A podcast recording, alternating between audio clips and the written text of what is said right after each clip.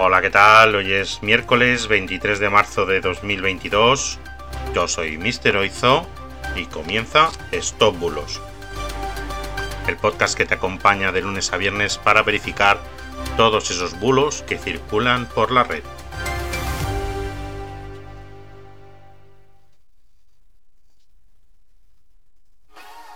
Empezamos. Hoy os traigo un bulo acerca de la extinción del planeta Tierra.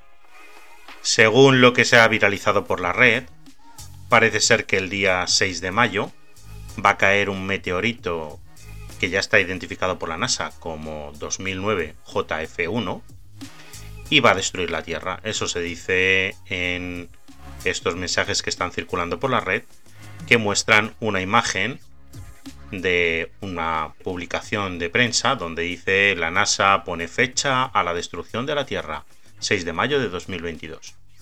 Bueno, empezamos por la publicación. La publicación tuvo lugar el 5 de enero, la publicó La Razón, el periódico La Razón en su versión digital.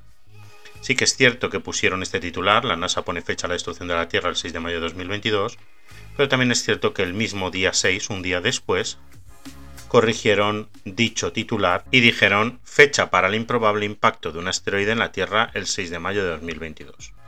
Además, también agregaron una advertencia en la que indicaban que esta información había sido desmentida y además incluían una guía para comprobar si un asteroide destruiría tu planeta próximamente. Como dato, os diremos que sí es cierto que el asteroide existe, que el asteroide tiene un diámetro de aproximadamente unos 13 metros, pero en el improbable caso de que impacte contra la Tierra es de un diámetro tan reducido que seguramente solo nos dejaría algo así como una estrella fugaz. Además, según la base de datos de objetos cercanos a nuestro planeta, donde se documentan todos los objetos denominados NEO, que son objetos próximos a la Tierra, ha calculado que el 2009 JF1 estará en su punto más cercano a la Tierra el 15 de mayo de este año y que a la distancia de la Tierra será aproximadamente de 3,12 millones de kilómetros.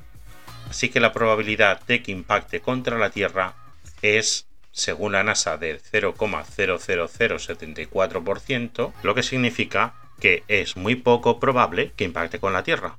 Pero si tienes un prismático o un telescopio seguramente puedas verlo. Bueno, pues esto ha sido todo por hoy. Nos salvamos de una buena con ese asteroide. Muchas gracias por estar ahí, por escucharme cada día y hasta mañana. Chao, chao.